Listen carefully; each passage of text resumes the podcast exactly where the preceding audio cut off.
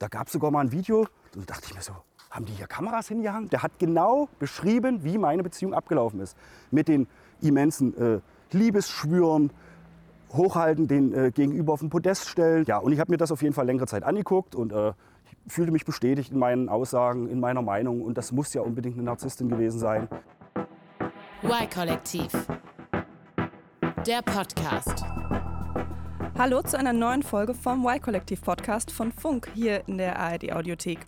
Mein Name ist Julia Rehkopf und wir beschäftigen uns heute mit einem ganz bestimmten Persönlichkeitsmerkmal und zwar mit Narzissmus.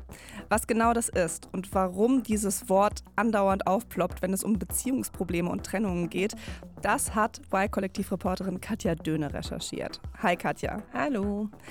Narzissmus und Narzissten. Ich habe das Gefühl, dass einem das Thema im Moment ständig über den Weg läuft. Ja, das kommt mir auch so vor. Und ich habe mir die Frage gestellt, warum ist dieser Begriff im Moment eigentlich so omnipräsent? Und ist das eigentlich gerechtfertigt oder benutzen wir dieses Wort einfach viel zu inflationär? Und wie bist du auf dieses Thema gekommen? Ja, ich mache öfters Geschichten über psychische Störungen, muss aber sagen, dass das Thema Narzissmus ähm, ist mir eher im privaten Leben untergekommen. Und zwar, jetzt wird es ganz kurz persönlich. Ich habe vor ein paar Monaten selber eine Trennung erlebt, ähm, muss ich jetzt nicht näher drauf eingehen, will es aber erwähnen, weil das ist so ein bisschen der Klassiker-Einstieg in dieses Thema.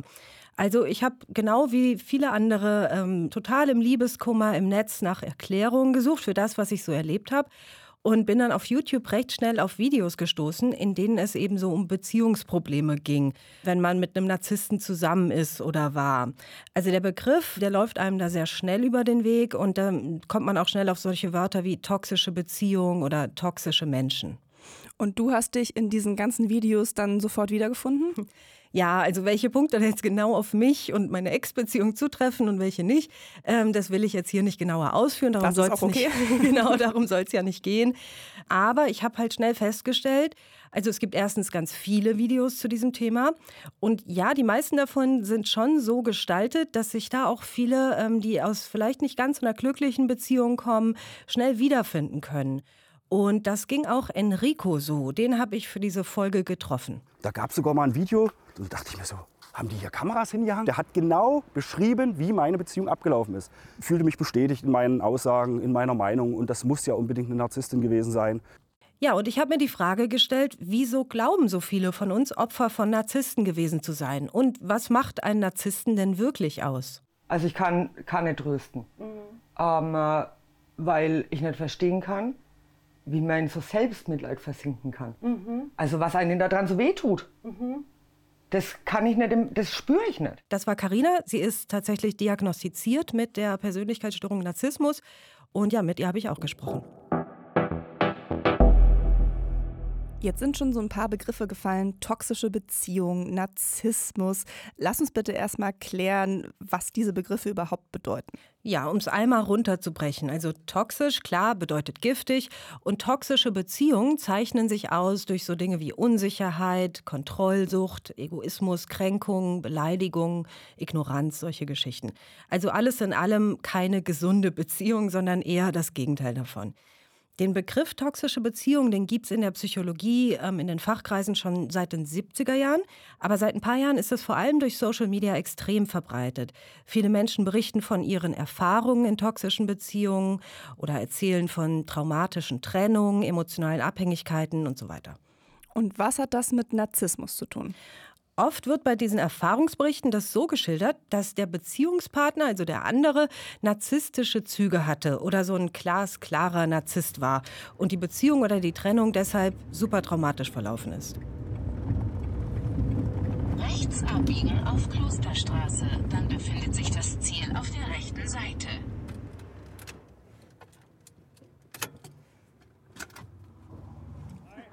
Ich stand da hinten, da hast du gerade nicht hingeguckt. Oh Mann.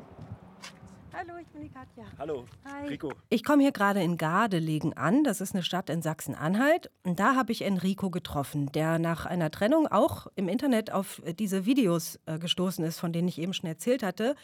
Und der hat sich darin aber noch so ein bisschen tiefer verstrickt als ich. Was ist denn Enrico für ein Typ?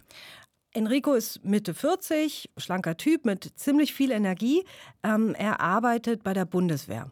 Ich bin Feuerwerker, ich bin Fachkundige für Munition. Ähm, ich habe sehr viel halt mit Munition zu tun.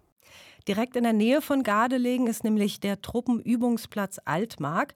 Und da arbeitet Enrico eben als Feuerwerker. Konkret heißt das, dass er Munition aufspüren kann und entschärfen kann. Das macht er aber fast ausschließlich auf diesem Truppenübungsplatz. Ja, und dabei konnte ich ihn aber leider oder zum Glück nicht begleiten. Wir sind eine Runde im Park spazieren gegangen und Enrico hat sofort losgelegt mit seiner Geschichte. Ja, und auf jeden Fall lernte ich dann im äh, Juni 2020 übers Internet meine damalige Freundin kennen. Das war sofort von einem Tag auf den anderen, Schatz und ich liebe dich und wollte noch ein Kind von mir.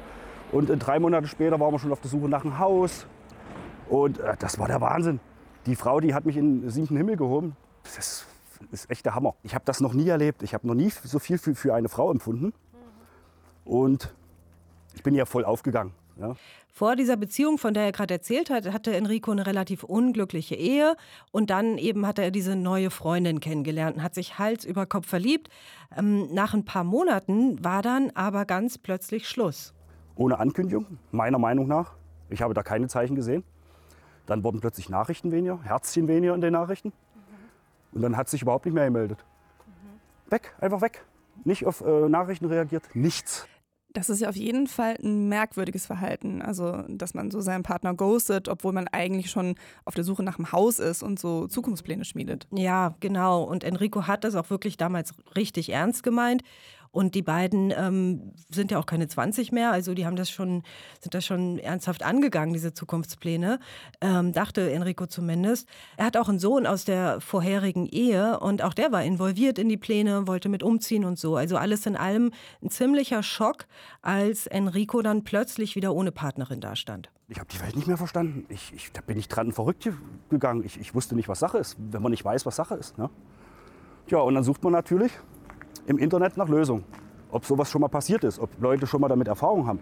Dann habe ich so eingegeben und gegoogelt, Liebe von 0 auf 100 und dann plötzlich vorbei. Und plötzlich bin ich auf Narzisstenseiten gelandet. Bam, bam, bam, bam, bam. Nur voller Narzisstenseiten. Die machen das so, das ist typisch. Und dann stand da alles drin von Lovebombing, Gaslighting, die ganzen Fachbegriffe, die da benutzt werden. Lovebombing habe ich auch schon ein paar Mal gehört. Was ist das nochmal? Ja, Lovebombing ist so einer dieser typischen Begriffe, wenn man im Netz eben die Verhaltensweisen von Narzissten ähm, sucht oder wenn man da zufällig drauf stößt, auf diese Erklärung. Lovebombing bedeutet, ähm, dass man den anderen in der Verliebtheitsphase mit Komplimenten und mit Geschenken so regelrecht überschüttet. Aber das ist doch eigentlich auch ein bisschen normal, oder? Wenn man sich gerade verliebt hat. Ja, also das finde ich eigentlich auch. Äh, allerdings wird das in dem Zusammenhang mit Narzissten immer so beschrieben, als ob das so eine Manipulationstechnik wäre, um den anderen also so emotional total abhängig zu machen. Ähm, ja, da wird immer davon gesprochen, dass der Narzisst es so aus böser Absicht irgendwie macht, wenn er eben diese Liebes Liebesbekundung ausspricht. Aber wie soll man das denn unterscheiden können von einer, ich sag mal, normalen Verliebtheitsbekundung? Ja, ich finde das auch total schwierig, das zu unterscheiden. Und ich glaube, das ist auch mit ein Grund, warum sich so viele Menschen eben in diesen Beschreibungen wiederfinden. Der andere Begriff, den Enrico da gerade genannt hat, ist Gaslighting. Mhm. Das ist ja auch einer, den man relativ häufig hört. Da geht es aber ums bewusste Anlügen, oder? Genau. Gaslighting bedeutet, dass man den Beziehungspartner ganz dolle anlügt und ja auch ganz offensichtliche Sachen leugnet. Und zwar so lange, bis der andere einfach an seinem eigenen Verstand zweifelt. Und dieses Verhalten ist für mich jetzt schon ein bisschen besser abzugrenzen von normalem Verhalten, nenne ich es jetzt mal als jetzt dieses Lovebombing. Trotzdem ist es ja auch so, dass Lügen in vielen Beziehungen irgendwie ein Thema ist. Also es gibt halt Menschen, die unehrlich gegenüber ihrem Partner sind. Also besteht hier auch ein bisschen so die Gefahr, dass man, ähm, dass man Dinge irgendwie falsch einschätzt oder falsch einkategorisiert. Enrico hat sich jedenfalls in diesen Beschreibungen eins zu eins wiedergefunden. Und ich fühlte mich total bestätigt. Da gab es sogar mal ein Video, da dachte ich mir so, haben die hier Kameras hingehangen? Der hat genau beschrieben, wie meine Beziehung abgelaufen ist. Mit den immensen äh, Liebesschwüren, hochhalten, den äh, gegenüber auf den Podest stellen, das ist der Gott schlechthin und man wird angehimmelt ohne Ende. Das hat er genau geschrieben und so lief das auch damals ab. Ja, und ich habe mir das auf jeden Fall längere Zeit angeguckt und äh, fühlte mich bestätigt in meinen Aussagen, in meiner Meinung und das muss ja unbedingt eine Narzisstin gewesen sein. Immer Wasser auf die Mühlen, immer Wasser auf meine Mühlen und davon ging es mir aber nicht besser. dadurch, dass er sich so in dieses Narzissten-Ding reingesteigert hat, konnte Enrico die Trennung eben überhaupt nicht besser akzeptieren oder er ist kein Stück besser damit klargekommen, sondern die Wut auf seine Ex-Partnerin, die wurde immer größer. Und ähm, ja, und er steckte so immer tiefer in diesem Strudel aus Trennungsschmerz drin.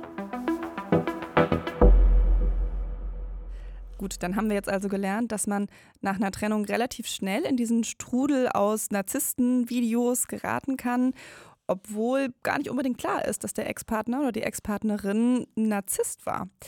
Aber es kann natürlich ja schon auch wirklich sein, dass es so war. Ne? Also, dass man mit einem Narzissten oder einer Narzisstin zusammen war. Denn also diese narzisstische Persönlichkeitsstörung, die gibt es ja wirklich, oder? Ja, Einerseits schon, andererseits nicht. Also es gab sie zumindest bis vor kurzem. Es gibt sie nicht mehr? Genau, ich muss das kurz erklären. Ärzte, Psychiater, Psychologen diagnostizieren Patienten mit Hilfe bestimmter Kategorien. Also es müssen bestimmte Merkmale für eine Krankheit oder eine psychische Störung erfüllt sein, damit diese eben überhaupt festgestellt werden kann. Und damit solche Diagnosen dann zwischen verschiedenen Ärzten vergleichbar sind, gibt es zum Beispiel das sogenannte ICD, Ausgeschrieben heißt das, ist ein bisschen kompliziert, International Statistical Classification of Diseases and Related Health Problems. Das muss man sich aber nicht merken. ICD reicht. Das ICD ist also sowas wie das international anerkannte Klassifikationssystem, kann man sagen, für medizinische Diagnosen und wird herausgegeben von der Weltgesundheitsorganisation und so alle paar Jahre eben aktualisiert. Und seit Januar 2022 gilt eben auch in Deutschland offiziell das ICD-11, also die neue Version. Und darin ist Narzissmus keine eigene Kategorie mehr. Und warum nicht mehr? Weil ähm, das ICD-11 eine ganz neue Herangehensweise hat, was die Persönlichkeitsstörungen angeht.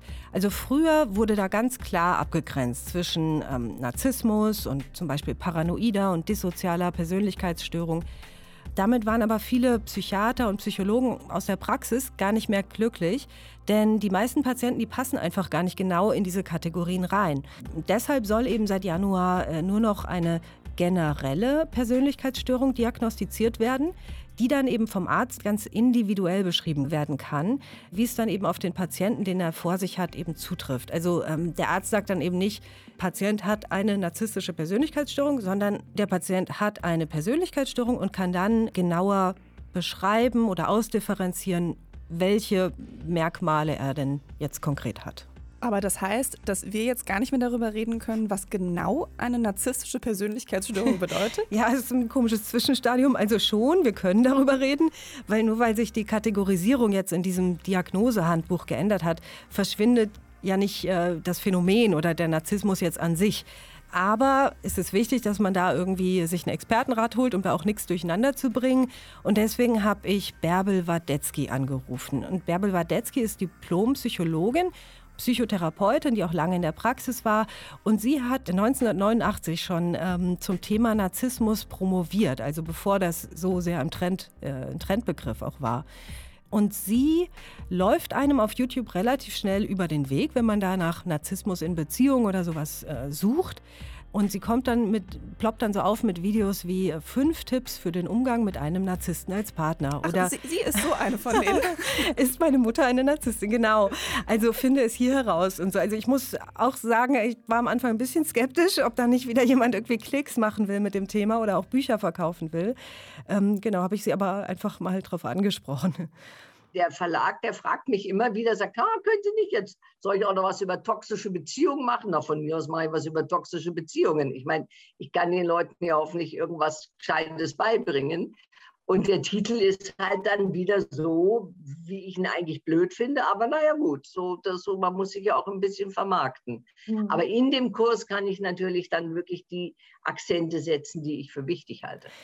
Genau, und damit beschreibt sie eigentlich ganz gut, was ich eben auch schnell dann gemerkt hatte. Also wenn man sich ihre Videos anschaut oder ihre Online-Kurse und so, dann merkt man schon wirklich, dass sie sich sehr differenziert und überlegt äußert und da eigentlich nicht vorschnell urteilen will. Ja, und auch wenn die Diagnose Narzissmus jetzt selber gar nicht mehr so existiert, habe ich trotzdem Bärbel Wadetzky nochmal ähm, erklären lassen, welche Merkmale denn klassischerweise die Kriterien für Narzissmus eben wären. Die Kriterien sind folgendermaßen. nutzt zwischenmenschliche Beziehungen aus, zeigt ein übertriebenes Selbstwertgefühl, also übertreibt die eigenen Fähigkeiten, ist häufig der Ansicht, dass seine Probleme einzigartig sind, beschäftigt sich ständig mit Fantasien grenzenlosen Erfolges, Macht und Glanz. Und idealer Liebe, legt ein Anspruchsdenken an den Tag, also äh, mir steht das Beste zu, ähm, verlangt nach ständiger Aufmerksamkeit und Bewunderung, zeigt einen Mangel an Einfühlungsvermögen oder Empathie, wie wir heute sagen, und ist innerlich sehr stark mit Neidgefühlen beschäftigt. Gibt es denn irgendwelche Zahlen, wie viele Leute in Deutschland von Narzissmus oder narzisstischer Persönlichkeitsstörung, wie wir es jetzt mal noch nennen, betroffen sind? Das ist äh, schwierig zu sagen.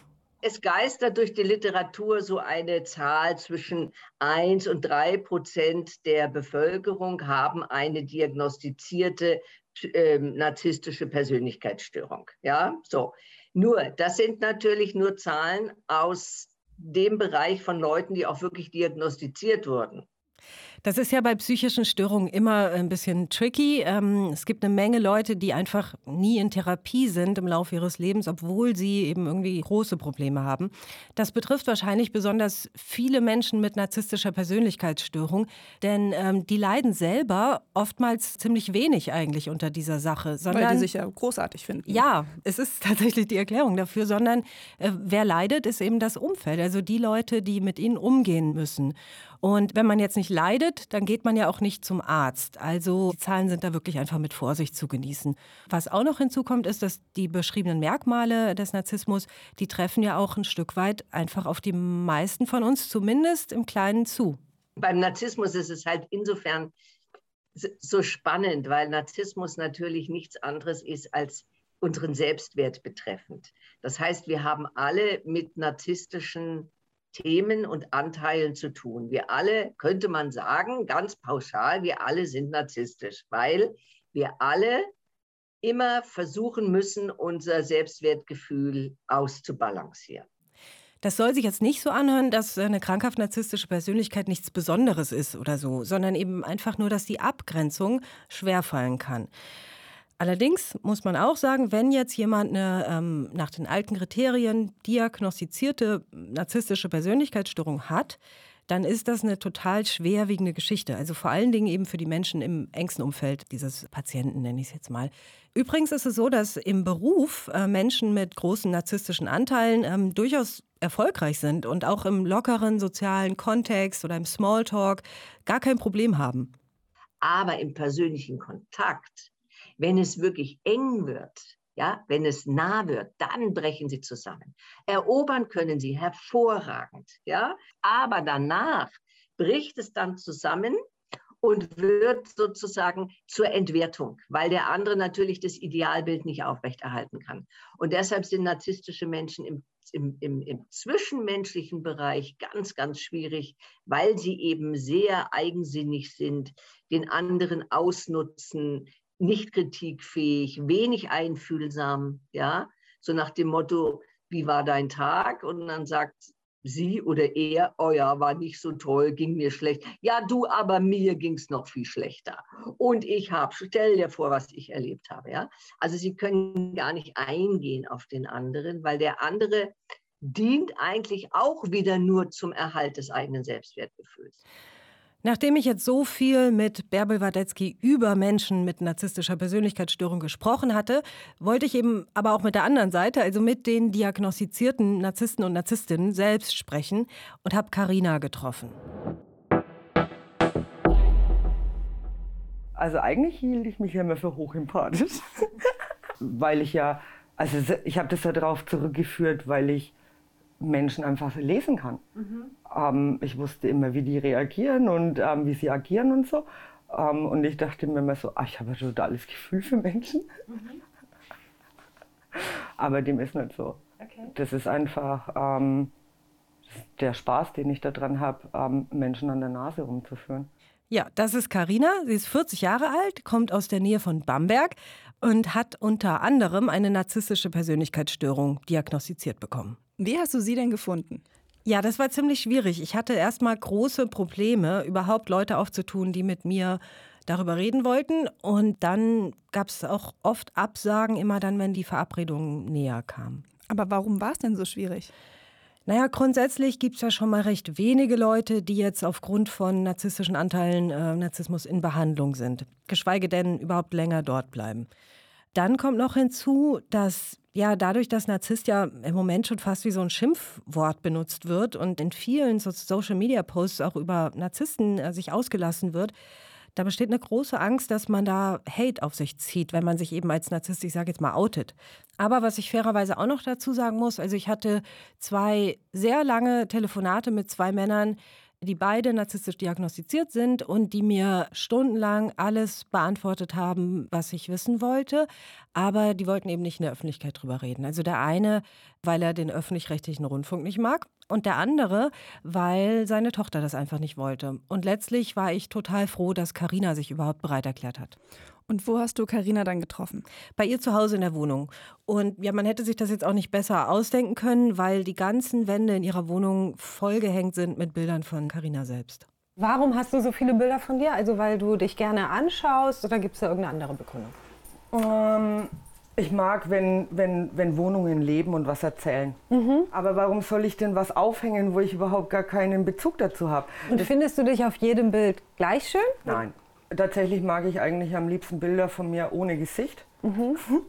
Es gibt so viel, so viel Preis auch ähm, vom Gedankengut, von dem, wie du dich fühlst. Und ähm, klar, Sonnenbrille auf und ähm, kannst viel verstecken. Ähm, Aber hübsch findest du dich auf allen Bildern oder wie ist das? was, was ist hübsch finden? Ich finde mich extrem cool. Ja. Ähm, ich bin anders und das weiß ich auch. Und das ist das Einzige, was ich eigentlich mag. Carina ist auch echt eine Erscheinung. Also sie ist ziemlich groß, sie hat knallrote, ganz lange Haare, ist voll tätowiert, trägt oder hat an dem Tag äh, super kurze Shorts getragen und einen ganz tiefen Ausschnitt. Also sie ist total attraktiv, finde ich. Und sie ist ähm, auch nicht nur mit Narzissmus diagnostiziert, sondern auch mit Psychopathie und noch einer antisozialen Persönlichkeitsstörung. Sie ist eine Psychopathin also? Ja, das wurde ihr auch bestätigt, sogar in einer MRT-Untersuchung. Wieso kann man das in einem MRT sehen? Also MRT, das ist doch das, wo man in so eine Röhre geschoben wird und dann so Bilder von, ja, von so inneren Organen gemacht werden. Mhm, genau, und da kann man eben auch das Gehirn ganz gut untersuchen. Und bei der Psychopathie geht es ja vor allen Dingen darum, dass man eben so ein zu wenig Mitgefühl, also Empathie hat. Äh, Und da gibt es bestimmte Regionen im Gehirn, die für Sachen wie Mitgefühl zuständig sind, wo das Mitgefühl quasi entsteht oder ausgelöst wird. Und die sind bei Psychopathen wie Karina einfach weniger aktiv als bei gesunden Menschen. Ist es dann Zufall, dass Karina neben dieser narzisstischen Störung auch noch psychopathisch ist? Nee, Zufall kann man es nicht nennen. Die narzisstische äh, Störung tritt immer ganz unterschiedlich ausgeprägt auf und auch recht häufig zusammen mit anderen Persönlichkeitsstörungen. Und Psychopathie ist da eher sowas wie ein Klassiker. Also das wird häufig gleichzeitig diagnostiziert. Ich habe keine reine narzisstische Persönlichkeit, aber ich habe natürlich hochgradig narzisstische Züge. Allerdings in diesem grandiosen Bereich. Was ist denn der grandiose Bereich? Ja, das ist wieder eine bestimmte Unterart der narzisstischen Persönlichkeitsstörung. Grandiosen Narzissten wird zugeschrieben, dass sie sehr großspurig rüberkommen und so dominant sind und bestimmend im Umgang mit anderen Menschen. Der Gegenentwurf dazu wäre der verdeckte Narzissmus. Das sind Menschen, die eher angepasst und so still daherkommen. Bei denen sind die narzisstischen Merkmale nicht ganz so offensichtlich. Okay, aber jetzt kategorisieren wir ja doch schon wieder ganz schön die einzelnen Narzissmusarten voneinander ab. Ja, das ist auch echt die Herausforderung äh, bei dem Thema jetzt, weil einerseits will ich ja gerne beschreiben und verstehen, was genau den krankhaften Narzissmus jetzt ausmacht, was das genau ist. Aber andererseits sind die Beschreibungen halt ähm, ja erstens irgendwie nie ganz trennscharf, also man kann die schlecht voneinander trennen oder abgrenzen und es gibt zig Ausprägungen und überhaupt diese Beschreibungen treffen auch nie ganz zu für diese äh, auf die eine Person, mit der man dann gerade ein Gespräch hat. Also im Endeffekt dasselbe Problem, was die Psychiater und Psychologen mit dem alten Diagnosehandbuch hatten. Bei Carina ist es so, was bei ihr absolut zutrifft, ist, und das sagt man grandiosen Narzissten eben nach, dass sie im Job also super erfolgreich ist. Carina hat zwei Tankstellen, knapp 30 Angestellte. Sie ist also auf jeden Fall ja so eine Macherin. Andererseits wird oft gesagt, dass Menschen mit ausgeprägtem grandiosen Narzissmus von dieser Bewunderung durch andere leben. Und das findet Carina trifft bei ihr jetzt weniger zu. ich brauche auch keinen Menschen, um mich gut zu fühlen. Viele Narzissten brauchen Bestätigung aus dem Außen. Egal, ob das der Partner ist oder irgendwelche anderen Leute, die die toll finden. Das ist mir nicht wichtig, dass irgendjemand das toll findet, was ich mache. Darum geht es mir überhaupt gar nicht. Bist du sicher? Ja. Ja? Ja, Weil du strahlst es ja schon auch, auch aus. Also du hast ein tolles Aussehen irgendwie. Du, du zeigst mir ja auch, wow, guck mal, ich habe das geschafft und so. Ich schon das Gefühl, dass das Aber das gebe ich mir selbst. okay. Das ist nur für mich. Ähm, ich mache das auch nicht oder habe auch Dinge nicht, um jemanden damit zu beeindrucken, sondern das ist ähm, meine Belohnung für mich selbst, die ich mir gebe, dass ich das oder das geschafft habe. Also ich muss sagen, auch wenn sie sagt, dass das keine Absicht ist, aber Karina ist schon ziemlich beeindruckend. Also ihr Auftreten, dann hat sie noch so zwei fette Autos irgendwie vom Haus stehen und eine Bullterrier-Hündin namens Diva. Dann hat sie ein Foto von ihrem eigenen Vaginalpiercing an der Wand hängen. Nein, hat sie nicht. ja, doch. Außerdem ist sie früher auch Western-Turniere geritten und war da ähm, in einer bestimmten Disziplin sogar super erfolgreich, also mehrmalige Europameisterin. Also Karina hat schon wirklich irgendwie was vorzuweisen, was zu erzählen so. Aber sie ist ja trotzdem irgendwie in Therapie gelandet, Ja. offensichtlich, sonst wäre sie ja auch nicht diagnostiziert. Also so perfekt ist dann ja wohl doch nicht alles gelaufen. Nee, also das auch nicht. Das Ding ist, dass Karina schon immer so ein Hauptgefühl in sich trägt, äh, ihr Leben lang schon, gegen das sie immer ankämpft und das ist Langeweile. Dass ich Action brauche, dass ähm, mich alles langweilt, alles was so normal ist und ähm, aus dieser Langeweile heraus fange ich dann halt einfach an, äh, Dinge zu machen, die man nicht tun soll. Die Lebensgeschichte von Carina hat nämlich so, so zwei Seiten. Einmal nach außen den beruflichen Erfolg, die dicken Autos, das Westernreiten. Und gleichzeitig hat sie aber auch noch auf einer ganz anderen Ebene sowas wie Erfolge eingefahren über eine lange Zeit. Und zwar war Carina ziemlich kriminell. äh, Und im Moment ist sie gerade auf Bewährung draußen. Du hast ja auch einen Film gemacht zum Thema Narzissmus, in dem Karina vorkommt. Den könnt ihr euch übrigens gerne mal anschauen. Der ist auf dem YouTube-Kanal vom Y-Kollektiv erschienen gerade. Und da gibt es noch ein bisschen mehr zu erfahren über Karinas Vergangenheit. Was ich mich aber jetzt noch frage ist, wir haben jetzt sehr viel über Karinas Erfolg im Beruf gesprochen. Aber was ist denn mit dem Thema Beziehung bei ihr? Ja, da habe ich mit ihr auch drüber gesprochen. Hattest du schon mal Liebeskummer? Nee. Auch nicht für kurze Zeit, nach einer Trennung oder so. Wie fühlt sich das an? Na, dass man traurig ist, weil der andere plötzlich weg ist, dass man einfach den ganz dolle vermisst. Und ja, einfach, ich kann es nicht besser sagen, als traurig ist, dass er nicht mehr in, im, in, im Leben ist, sozusagen. Und man ist traurig darüber, einen, jemanden verloren zu haben. Nein. Aber du hattest Beziehungen, ne? Ja. Und wie haben die geendet? Alle äh, harmonisch. harmonisch. Das kommt jetzt unerwartet, also gerade wenn man bedenkt, wie Narzissten in Beziehungen so beschrieben werden. Ja, absolut. Ich muss aber auch ehrlich sagen, also dass ich hier so an verschiedene Grenzen komme.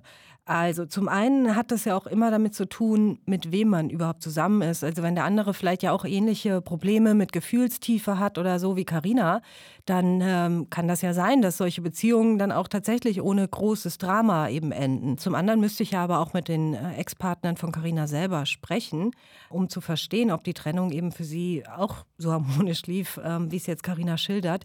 Also ich bin da einfach verdammt tief so in persönlichen Gefilden drin, die, ähm, die ich bei so einer einmaligen Begegnung, bei so einem ersten Treffen auch nicht total durchdringen kann. Was ich aber mitnehme, ist, also auch wenn Karina so ein paar typische Merkmale von narzisstischen Persönlichkeiten erfüllt, findet sie sich bei anderen eben überhaupt nicht wieder. Und ähm, ja, das ist eben immer eine individuelle Geschichte. Und was ich immer extrem spannend finde, ist die Frage, ob es einem Menschen mit narzisstischer Persönlichkeitsstörung zum Beispiel klar ist, ähm, dass er andere Menschen mit seinem Verhalten verletzt oder eben nicht. Und was hat Karina dazu gesagt? Also einerseits ist es ihr klar, andererseits ist sie aber auch der Meinung, dass man als Gegenüber irgendwie immer die Wahl hat, ob man sich von ihr verletzen lässt oder nicht. Es wird ja viel gewarnt von Menschen mit narzisstischer Persönlichkeit. Ne? Seid vorsichtig, haltet die Augen auf. Ähm, wenn sie euch manipulieren wollen, dann haltet euch fern und so. Ne? Ist das gerechtfertigt deiner Meinung nach? Ja. Warum? Worte können halt unheimlich verletzend sein. Und ähm, wenn du die, die Schwachstellen von jemandem kennst, und der sich aber selber noch nie damit auseinandergesetzt hat. Und du servierst sie ihm auf ein Butterbrot, dann verletzt du. Ja. Ganz klar. Und das ist mir natürlich schon oft passiert. Ja. Ja. ja. Aber das hat nichts mit Boshaftigkeit zu tun. Dass ich dem bewusst wehtun wollte, sondern ich gehe da einfach auch viel zu häufig von mir selbst aus. Aber nicht jeder ist so wie ich. Oder eigentlich die wenigsten sind so wie ich. Ja, aber zu sagen, selbst schuld, ich mache das ja nicht bewusst, damit macht sie sich ja schon auch ganz schön einfach. Ne? Also so funktionieren Beziehungen auch nicht. Ja, das stimmt natürlich. Ähm, Ich glaube auch, dass Karina nicht behaupten würde, dass es einfach ist, mit ihr eine harmonische, liebevolle Beziehung zu haben. Klar sagt sie damit einerseits, der andere hat es ja selbst in der Hand und das klingt viel zu einfach, aber ehrlich gesagt, ein bisschen hat sie damit auch einen Punkt. Also wie genau man jetzt gut oder zumindest besser mit Menschen wie Karina klarkommen kann, wenn man das will oder muss, darauf kommen wir später auch nochmal zurück, wenn wir uns anschauen, wie es mit der Geschichte von Enrico weiterging, den ich am Anfang getroffen hatte. Aber wichtig ist auf jeden Fall, also richtig schlimmer narzisstischer Missbrauch, also wenn du auf der anderen Seite stehst, ist äh, manchmal schwer zu erkennen. Oder ähm, ja, er funktioniert oft so gut, dass man als Gegenüber viel zu spät merkt, in welche Spielchen man da eigentlich mit reingezogen wird. Und da hängt man dann unter Umständen schon so tief in dieser Verbindung, äh, dass es schwer ist, sich zu lösen. Also vor allen Dingen ist es so, wenn es eben um die eigene Familie geht. Also wenn du selber einen Narzissten in der Familie hast. Du hast ja eben das Stichwort Familie genannt. Und Familie kann man sich ja im Vergleich zu einem Beziehungspartner oder einer Partnerin nicht aussuchen. Wie ist das denn, wenn man als Kind mit narzisstischen Eltern aufwächst? Das ist ja auch so ein Thema in diesen Videos. Da hat man ja eigentlich gar keine Chance, diese Spielchen früh genug zu erkennen, oder? Ja, das ist tatsächlich so und das kann auch gravierende Folgen haben. Ich habe mich in Hamburg mit Kati getroffen. Sie ist 36 Jahre alt, Polizistin und sie ist als Einzelkind bei ihren Eltern aufgewachsen, die beide stark narzisstische Züge hatten. Und mit Kati habe ich eine Spritztour auf ihrem Motorrad gemacht. Ja.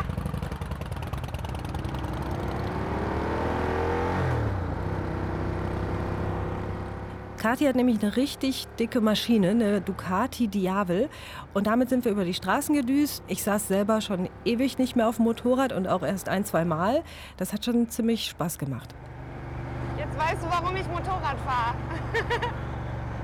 Wir sind dann zu einem Biker-Café gefahren, direkt am Hamburger Flughafen. Da gibt es so einen Aussichtspunkt, wo man die Flugzeuge beobachten kann. Und da hat mir Kati dann von ihren narzisstischen Eltern erzählt. Äh, meine Eltern sind beide Schauspieler, was auch so der Inbegriff von Narzissmus ist für einen Job. Meine Eltern haben immer viel gearbeitet, haben mich viel mitgenommen. Ähm, das war anfangs irgendwie cool, weil da natürlich immer ganz viele Menschen sind und es ist aufregend und du bist hinter der Bühne oder auf der Bühne und das ist natürlich alles toll. Und wenn du irgendwann älter wirst, merkst du, okay, ich finde hier als Kind gar nicht statt. Katis Eltern haben sich irgendwann scheiden lassen und das Verhältnis zu ihrem Vater war spätestens ab dem Zeitpunkt, wo es dann so um Unterhalt und so ging, äh, nicht mehr gut. Und ja, dass ihr Vater ziemlich selbstsüchtig ist, das ähm, hatte Kathi auch schon lange auf dem Schirm. Aber irgendwann wurde eben auch klar, dass äh, ihre Mutter auch problematische Verhaltensweisen hat. Dieses sehr empathielose in vielen Situationen. Also wenn ich weinend nach Hause gekommen bin von der Schule und gesagt habe, die anderen Kinder waren blöd zu mir, dass meine Mutter nicht mich auf den Arm genommen und getröstet hat, sondern der erste Satz war immer, aber was ist denn dein Anteil daran? Und das ist, wenn ich mir das heute, also wenn ich da heute dran denke, kriege ich immer noch Gänsehaut, weil ich denke, das ist so, das hat mich so kaputt gemacht, wirklich, weil das natürlich sich so manifestiert, dass du in allen zwischenmenschlichen Problemen, oder nicht Mann, sondern ich, in allen zwischenmenschlichen Problemen ständig denke, ich bin das Problem. Das ist jetzt nur ein Beispiel von vielen, ähm, aber letztlich kann man so zusammenfassen, dass Kathi also mittlerweile klar geworden ist, dass ihre Eltern ja nie emotional für sie verfügbar waren oder sie zu wenig unterstützt haben, ähm, eben immer eher an sich selber gedacht haben als eben an ihr Wohlbefinden. Und wann war dieser Zeitpunkt, als Kathi das aufgefallen ist? Also als Kind kommt man da ja eigentlich nicht selbst drauf, dass mit den Eltern was nicht stimmen könnte. Also man kennt das dann ja gar nicht anders. So richtig aufgearbeitet hat äh, Kathi das erst, als sie in einer Klinik war über mehrere Monate vor einiger Zeit, weil Kathi leidet nämlich mittlerweile an Depressionen und die kamen eben auf, nachdem ihr Vater, mit dem sie letzten Jahre auch gar keinen Kontakt mehr hatte, äh, gestorben war. Und ähm, bei der Aufarbeitung dieser Geschichte in der Therapie, also da ging es darum, woher diese Depressionen eigentlich kommen könnten, da kamen dann diese narzisstischen, narzisstischen Züge ihrer Eltern eben so Stück für Stück zutage. Aha, also die Eltern sind selbst nicht diagnostiziert, genau. sondern Kathi hat das mit ihrer eigenen Therapeutin so rausgearbeitet quasi. Ja, ja, genau. Also das ähm, ist so das Ergebnis von Kathis Therapie, eben nicht von einer Therapie, äh, der sich ihre Eltern unterzogen haben. Aber es hat Kathi geholfen zu verstehen, ähm, was in ihrer Kindheit eben schiefgelaufen ist. Und wie geht's ihr jetzt? Also sind ihre Depressionen denn mittlerweile geheilt? Sie ist nicht mehr in der Klinik, äh, sie geht aber noch regelmäßig in Therapie und hat da auch noch ein bisschen Arbeit, Aufarbeitung etc. vor sich. Aber sie ist wieder zurück im Job. Sie ist, wie gesagt, Polizistin.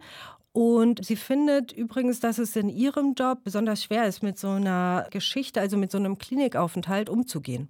Das Krasseste war, als ich aus der Klinik wieder rausgekommen bin und äh, dann tatsächlich wieder an, in den Dienst gegangen bin ähm, habe ich ja mit einer Wiedereingliederung angefangen. Und dann fragte man mich so, ja, äh, du bist doch noch so jung und so, was ist denn los und warum die Wiedereingliederung, darf man fragen.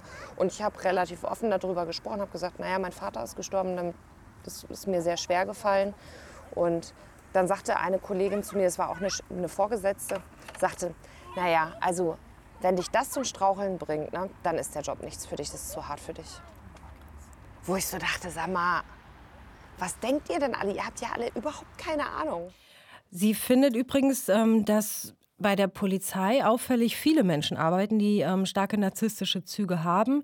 Kathi ist auch nicht die Einzige, die mir das erzählt hat. Ich hatte auch Kontakt mit einer Therapeutin, die sich vermehrt um Polizisten kümmert und die hat das eigentlich auch so geschildert, weil der Job das eben anzieht. Also zum einen, weil man eben relativ viel Macht ausüben kann, zum anderen, weil es da auch dieses starke Hierarchiegefüge innerhalb der Polizei gibt und Kathi hat da ein besonderes Gespür, sagt sie selber, oder auch, man könnte vielleicht auch sagen, Empfindlichkeit für Narzissten entwickelt.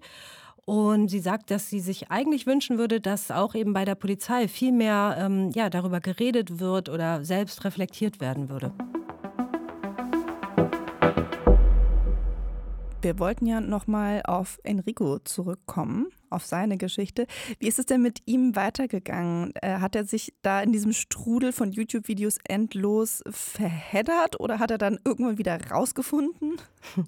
Ja, wie er das eben ja schon geschildert hatte, er steckte da total tief auf jeden Fall in seiner Krise fest irgendwann kam das dann, dass Enrico diese Narzissten-Aufklärer-Videos, so nennt man die auch, sich nicht mehr nur angeschaut hat, sondern er war kurz davor, die Moderatoren dieser Videos, die ja auch so wie Experten auftreten, die anzurufen. Also da kann man private Beratung buchen, die ist nur sehr teuer. Aber ich habe da mal so spaßeshalber auch bei Aufklärungskanälen nachgefragt. Und ähm, derjenige wollte 180 Euro für eine Stunde telefonieren hm. für mich. 180 Euro bloß, um eine Stunde zu telefonieren. Das klingt ja schon nach ziemlicher Abzocke. Ja, und das Problem ist, dass äh, viele dieser Anbieter, die man da über YouTube findet, dass die keine fundierte psychologische Ausbildung oder so haben. Also die nennen sich dann oft zum Beispiel psychologischer Berater. Das ist so ein Begriff äh, oder Coach. Äh, das hört sich alles gut an, aber das sind ähm, in der Realität ungeschützte Titel. Also da kann sich quasi jeder mitschmücken. Das ist ein großer Unterschied zum Beispiel zu Bärbel Wadetzky, die wir ja eben schon gehört hatten. Also die ist studierte, promovierte Psychologin und hat das auch jahrelang als, als Therapeutin praktiziert. Also die hat definitiv eine Ausbildung, die irgendwie äh, Substanz hat. Viele dieser Moderatoren auf YouTube haben das eben nicht. Und Enrico ist irgendwann aufgefallen, ähm, dass diese Aufklärerkanäle, dass die irgendwie alle gleich funktionieren. Also es wird einfach ständig heruntergebetet, so und so funktioniert der Narzisst und deshalb ist er an allem schuld. Was, was in den Aufklärungskanälen wiedergegeben wird, ist Schemadenken. Die haben immer ihr Schema und arbeiten so, als wäre jede Person mit narzisstischer Persönlichkeitsstörung gleich. Wobei die ja noch nicht mal wissen, ob das Personen mit narzisstischer Persönlichkeitsstörung sind, denn die sind ja keine äh, Psychiater. Woher wollen denn die das wissen? Woher? Die gehen einfach davon aus, weil ihr Gegenüber, der sich auf den, an den Aufklärungskanal gewandt hat, der Meinung ist, das muss ein Narzisst gewesen sein. Ja, natürlich arbeiten die Aufklärer dann mit dieser Meinung und sagen, ja, du hast recht, das war ein Narzisst. So ein Quatsch, die wenigsten sind diagnostiziert. Und das finde ich, das finde ich ein bisschen, äh, das ist nicht in Ordnung von denen, finde ich. Vor allen Dingen hilft es eben demjenigen, der den Liebeskummer hat, also in dem Fall jetzt Enrico, gar nicht weiter. Die Schiene, mein Ex-Freund oder meine Ex-Freundin hat ein narzisstisches Problem, das hilft nur kurzfristig. Das ist dann auch okay, sagt Bärbel Wadetzky zum Beispiel, aber äh, man muss da eben mit aufpassen. Das ist auch etwas, was ich den Leuten immer sage. Wenn ihnen es äh, gut getan hat, den Begriff Narzissmus zu haben, um mehr zu verstehen von dem, was passiert, finde ich das völlig in Ordnung. Nur dann muss man auch wieder ein bisschen Abstand nehmen und muss gucken, ist es das wirklich und was bringt es mir? Was es natürlich schon macht, ist, dass es Schuld von einem wegnimmt. Ne? Also man kann sich dann hinstellen und sagen, ja, ich war nicht schuld, dass die Beziehung zerbrach, sondern er war schuld. Was natürlich auch nicht stimmt, weil es immer zwei Menschen sind, die eine Beziehung machen. Und wenn die Beziehung auseinandergeht, haben beide ihren Anteil dran. So ist es nun mal in der Welt, ob man es hören will oder nicht. Die wenigsten wollen es hören. Die sagen, ich bin das arme Opfer. Das ist, macht mich wahnsinnig. Diese Opfer-Täter-Terminologie, die macht mich wirklich wahnsinnig. Aber wie kommt man denn da jetzt wieder raus? Also wenn man mal so tief drin hängt, wie das offensichtlich bei Enrico der Fall war. Das Einzige, was Enrico am Ende geholfen hat, das war es, selbst in Therapie zu gehen. Und er hätte, das muss man ehrlich sagen, auch kaum eine andere Wahl mehr gehabt, weil Enrico hatte irgendwann eine, eine, Zwangsstörung und auch eine Panikstörung entwickelt, die noch viel gravierendere Auswirkungen auf sein Leben hatte, als jetzt der Liebeskummer selber. Und er ist dann eben in Therapie gegangen, war fünf Monate lang in der Klinik und hat es dort dann zum ersten Mal geschafft, den Fokus eben weg von seiner Ex-Freundin hin zu sich selber zu lenken, also hin zu seinen eigenen Themen. Und dann ist er auch ein bisschen weitergekommen und hat herausgefunden, warum ihm diese Trennung überhaupt so sehr an die Nieren gegangen ist. Ich habe mich emotional fallen lassen, hundertprozentig in die andere Person. Mhm. Ich war vollkommen aufgegangen. Das war mein. Ich fühlte mich nicht mehr vollständig, nicht mehr vollkommen, wenn ich nicht bei dieser Person war oder Kontakt hatte zu dieser Person. Ich fühlte mich äh, wirklich, als wäre ich nicht da, als Person selber, als wäre ich bloß noch eine leere Hülle. Na, so hatte ich mich gefühlt in äh, vielen Beziehungen aber bei mir. Ne? Bei mir herrschte eigentlich immer eine emotionale Abhängigkeit vor weil äh, es mir an Selbstwertgefühl gefehlt hat. Ich will nicht unbedingt sagen Minderwertigkeitskomplexe, aber ich, ich kannte nicht meinen eigenen Wert. Den habe ich immer hinten angestellt. Ich habe nie darüber nachgedacht, wer ich eigentlich selber bin. Ich habe wahnsinnige Leistungen in diesem Leben eigentlich geliefert und war nie stolz auf mich. Ja, und wenn man sich dann halt selbst aufgibt, emotional in einer Beziehung, dann braucht man sich nicht wundern, äh, dass man dann natürlich am Boden ist, dass ein Boden unter Füßen weggezogen wird. Und dann denkt man natürlich, kommt dann, will eine Erklärung und landet halt auf den Seiten. Das ist dann halt so. Ne? fehlende Selbstreflexion. Ne, war bei mir genau dasselbe. Enrico hat also festgestellt, dass er sich selbst viel zu sehr aufgegeben hat und das eben nicht nur in dieser Beziehung, die ihn da aktuell so beschäftigt hat, sondern auch schon in anderen Beziehungen vorher. Und woher kam das bei ihm? Hat er das auch rausgefunden? Ja, das lässt sich jetzt so pauschal oder schnell äh, nicht erklären, aber das ist, glaube ich, schon was, was viele Menschen bei sich selber feststellen, die erstmal eine Zeit lang denken, dass der Ex jetzt ein Narzisst äh, oder eine Narzisstin war äh, oder ist. Ähm, jedenfalls habe ich das öfter gehört und ich kenne das auch so ein bisschen von mir selber, dass man ähm, ja also einfach so sehr will, dass der andere irgendwie da bleibt, dass man schon während der Beziehung total vergisst, an sich selbst zu denken oder sich das auch nicht traut, weil man Angst hat, okay, da könnte er wegrennen. Also sich selber diese Freiräume zu nehmen. Ich glaube, das, ähm, ja, das machen viele Menschen vielleicht nicht ganz so, wie sie sollten, die dann eben in so einer Beziehung dann landen. Das heißt also, wenn man zu so einer emotionalen Abhängigkeit neigt, ist man auch anfälliger für Beziehungen, in denen der andere narzisstisch handelt oder sich ähm, zumindest unempathisch verhält. Ja, also das Ding ist, dass sich das auch irgendwie gegenseitig hochspielt, weil ähm, wenn der eine seine Freiheiten braucht und ähm, vielleicht ein Problem mit Enge, mit Nähe hat, ähm, dann bekommt der Verlustängstler, der jetzt in dem Falle äh, auf der anderen Seite steht, der diese emotionale Abhängigkeit schon in sich drin hat, der bekommt dadurch eben immer mehr Angst, dass der andere wegrennen könnte und klammert immer mehr. Und so äh, wird das sozusagen zu so einem Teufelskreis. Würdest du denn jetzt heute noch sagen, dass deine Ex-Freundin eine Narzisstin war? Ja oder nein? Oder spielt es gar keine Rolle mehr für dich? Eigentlich spielt es für mich überhaupt keine Rolle mehr. Ich muss doch was tun. Ich muss doch da raus aus dem Loch. Und das ist auch so ein bisschen das Fazit, was ich aus dieser ganzen Geschichte mitnehme. Also für die vielen Menschen, die sich nach so einer Trennung mit der Frage beschäftigen, ob der Ex-Partner jetzt äh, Narzisst oder Narzisstin war oder nicht, gilt eigentlich, also klar, das kann mal eine Weile interessant sein, darüber nachzudenken und äh, sich diese Videos anzuschauen. Und ähm, vielleicht liegt man ja auch richtig, vielleicht auch nicht. Aber ist es am Ende wirklich wichtig? Also, weil man kann ja bestimmte Verhaltensweisen, die kann man auch anders übersetzen. Zum Beispiel, jemand hört nicht richtig zu oder jemand ist respektlos zum Partner oder so. Das kann man ja auch so beschreiben. Man braucht nicht ständig dieses Wort Narzissmus oder Narzisst zu benutzen dafür, um einfach so jemanden, ich sag mal, abzustempeln. Das ist zwar total verführerisch, weil es ja auch dazu führt, wie wir ja eben schon gehört haben, dass es eben so die Schuld von einem selber nimmt oder die Verantwortung von einem selbst wegnimmt. Und deswegen war ich am Anfang auch davon fasziniert. Also es ist einfach sehr einfach, daran zu glauben. Ich glaube aber, das ist auch ein Grund, warum wir das Wort Narzisst eben so gerne benutzen, um Leute zu beschreiben, die uns irgendwie wehgetan haben.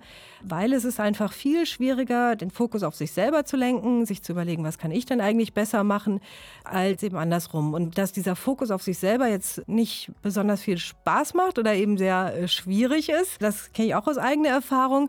Aber es ist eben das Einzige, was eine einen am Ende irgendwie Schritt für Schritt ein bisschen weiterbringt. Sehr interessante Erkenntnis. Vielen Dank, Katja. Alles klar, vielen Dank. Mein heutiger Podcast-Tipp, der kommt eigentlich gar nicht von mir, sondern direkt von Nassir vom Tagesschau Auslandspodcast Ideenimport. Seid mal ehrlich, habt ihr zu Beginn der Pandemie nicht auch gedacht, wie viel Pflegekräfte eigentlich leisten müssen und dass die eigentlich bessere Arbeitsbedingungen verdient hätten? Die meisten haben das Thema aber ganz schnell wieder vergessen. Deshalb schaue ich in der aktuellen Folge wieder hin. Zum Beispiel in die USA. Da studieren nämlich mehr Pflegekräfte ihren Beruf. Warum das auch für Deutschland eine gute Idee wäre, das hört ihr in der aktuellen Ideenimport-Folge. In der schauen wir auch in ein Land, wo es nicht von eurem Geldbeutel oder dem eurer Eltern abhängt, dass sie würdevoll im Alter gepflegt werden. Welches Land das genau ist, auch das hört ihr in der aktuellen Ideenimport-Folge. Anhören könnt ihr die Folge in der ARD Audiothek und dort findet ihr in der nächsten Woche auch wieder eine Folge von uns, dem Y-Kollektiv Podcast. Bis dahin, macht's gut. Y-Kollektiv. Ein Podcast von Funk, von ARD und ZDF.